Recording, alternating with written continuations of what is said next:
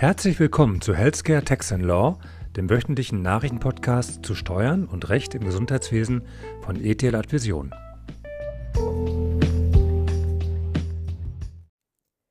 Wir möchten heute zwei spannende Gerichtsentscheidungen einordnen. Zum einen werden wir heute über ein Urteil sprechen zur Zulassungsentziehung nach planloser Vertragsselbstgestaltung. Beginnen wird aber Janine Peine mit einem aktuellen Urteil des BFH zur Besteuerung von Kryptowährungen. Janine, kannst du mal für uns einordnen, was der BFH genau entschieden hat und warum das doch im Ergebnis überraschend war? Das mache ich sehr gerne.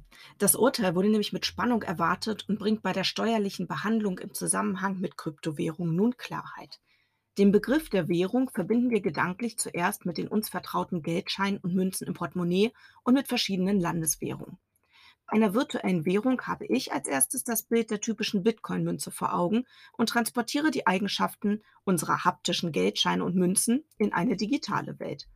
Virtuelle Währungen, die sogenannten Kryptowährungen, sind tatsächlich digital dargestellte Werteinheiten, die als Tauschmittel akzeptiert und elektronisch übertragen, gespeichert und gehandelt werden können. Sie haben aber nicht den gesetzlichen Status einer Währung und werden auch nicht von Staaten oder Zentralbanken verwaltet, sondern von privaten Personen und Institutionen. Als offizielles Zahlungsmittel sind sie in Deutschland und in den überwiegenden weiteren Ländern nicht anerkannt.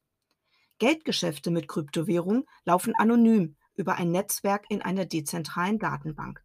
Dort werden alle bestätigten Transaktionen festgehalten. Man kann das mit so einem Kassenbuch vergleichen.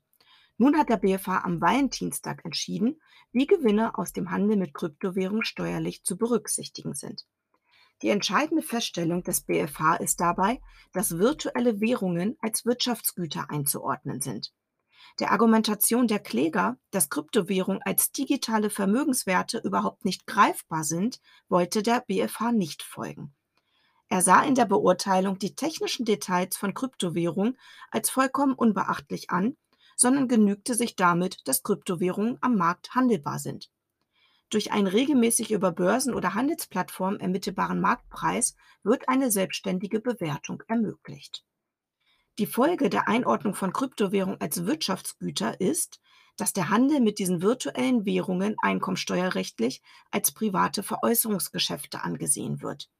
Liegt also nun zwischen Kauf und Verkauf nicht mehr als ein Jahr, sind entstandene Gewinne gemäß 23 Einkommensteuergesetz einkommensteuerpflichtig.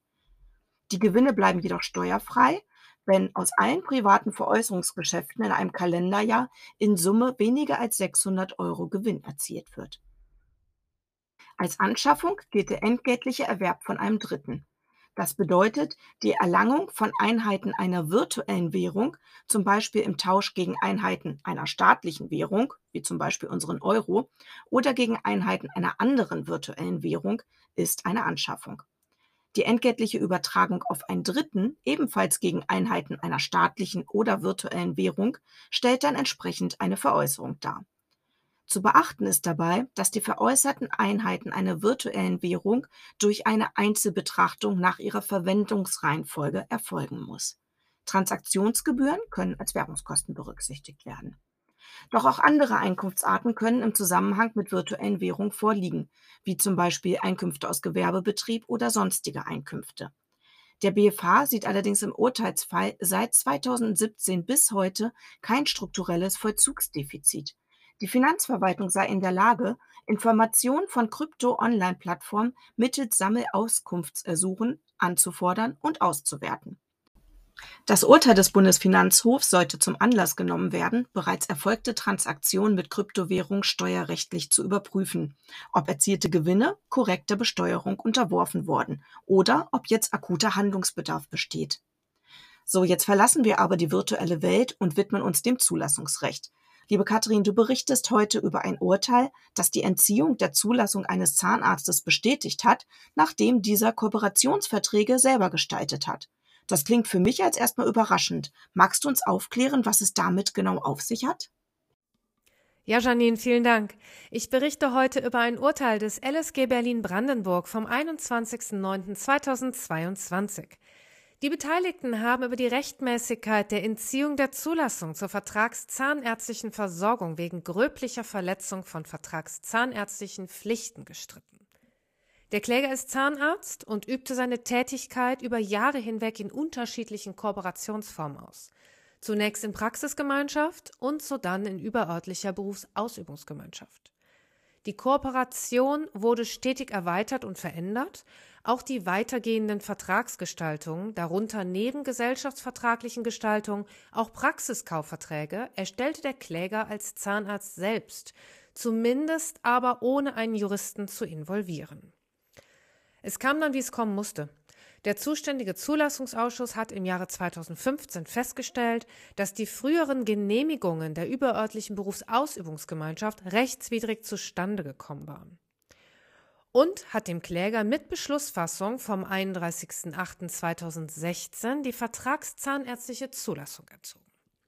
Der Kläger habe gröblich gegen seine vertragszahnärztlichen Pflichten verstoßen, er habe die Genehmigungen der überörtlichen Berufsausübungsgemeinschaften durch arglistige Täuschung erlangt, indem er bei Antragstellung nicht alle für die Prüfung der Genehmigungsfähigkeit der überörtlichen Berufsausübungsgemeinschaft erforderlichen Unterlagen vorgelegt habe.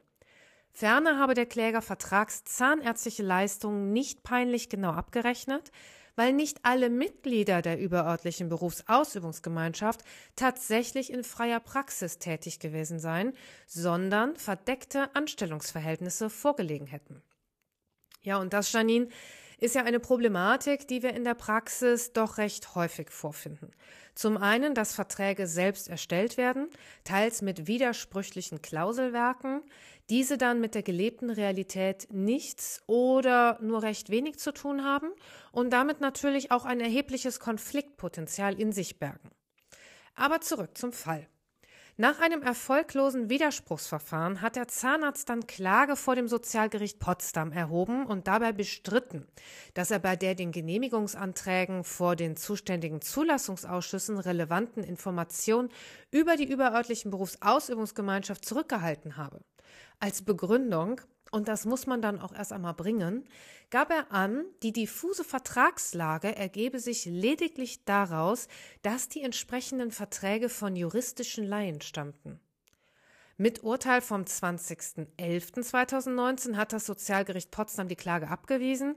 Die gesetzlichen Voraussetzungen für eine Entziehung der vertragszahnärztlichen Zulassung waren nach Auffassung des Gerichts erfüllt. Der Kläger habe seine vertragszahnärztlichen Pflichten in einer eine Entziehung der Zulassung rechtfertigenden Weise gröblich verletzt. Die Frage, ob der Kläger den Zulassungsausschuss bei Antragstellung arglistig getäuscht habe, hat die Kammer explizit offen gelassen, denn es komme nicht darauf an. Vielmehr war nach Auffassung des Gerichts entscheidend, dass nach der Struktur und Organisation der überörtlichen Berufsausübungsgemeinschaft keine durchgehend Beruf, freiberufliche Tätigkeit aller Mitglieder erfolgt sei und dass gegen das Gebot zur peinlich genauen Abrechnung und gegen das Wirtschaftlichkeitsgebot verstoßen worden sei. Ja, die gegen dieses Urteil eingelegte Berufung des Klägers blieb ohne Erfolg. Das LSG stellte fest, dass die Zulassung zu Recht entzogen wurde und dass der Kläger seine vertragszahnärztlichen Pflichten in mehrfacher Hinsicht gröblich verletzt habe. Insbesondere habe er seine, eine vertragszahnärztliche Tätigkeit in einer überörtlichen Berufsausübungsgemeinschaft organisiert und ausgeübt, die tatsächlich lediglich pro forma, also in der zugelassenen Form nur zum Schein bestand. Außerdem habe der Kläger diffuse, für jeden Dritten unübersichtliche und teilweise widersprüchliche Verträge maßgeblich konzipiert und allein durch dieses Verhalten eine Prüfung der Frage, ob die Kooperation dem Recht entspricht, massiv erschwert. Und das wirklich Interessante ist, dass das Gericht hier eine eigenständige Sorgfaltspflichtverletzung annimmt, wenn ein Vertragszahnarzt vertragsgestaltend tätig wird, ohne sich ausreichenden juristischen Sachverstand zu beschaffen und sich um Beratung zu kümmern.